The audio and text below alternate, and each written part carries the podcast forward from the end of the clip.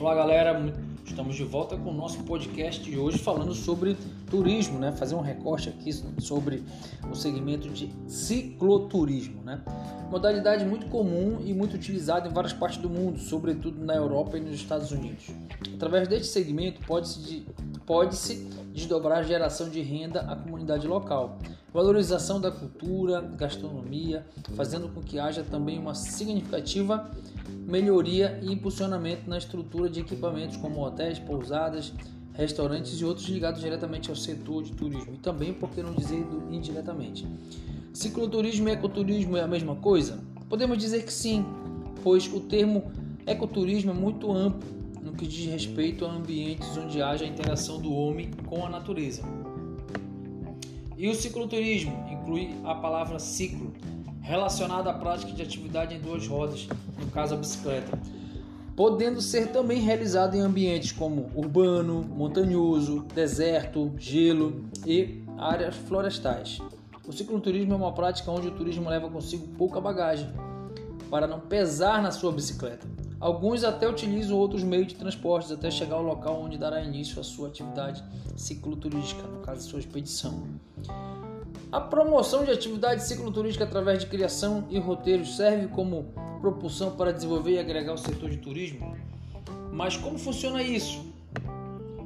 Para ter um mapa com roteiros de cicloturismo, é necessário que haja o contato com ambientes naturais, idealização e plotagem de mapas, como sinalização completas, a melhoria na infraestrutura local, bares, restaurantes, pousadas e hotéis, empresas e transportes e outros setores né, do setor de turismo.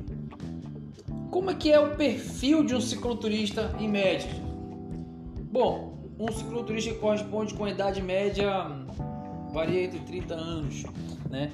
pedala, ele pode pedalar em grupos ou individual, possui boa instrução, costuma pedalar nos finais de semana, normalmente boa comunicação, simpático com a comunidade local, onde chega, carrega consigo resíduo sólido produzido durante a trilha, né, educação ambiental. Na maioria das vezes costuma divulgar suas viagens e trilhas com fotos e vídeos, mapas sobre suas experiências durante as atividades turísticas. Mas falando em cidades, como será que está o meu município, o seu município, a sua cidade, onde você mora?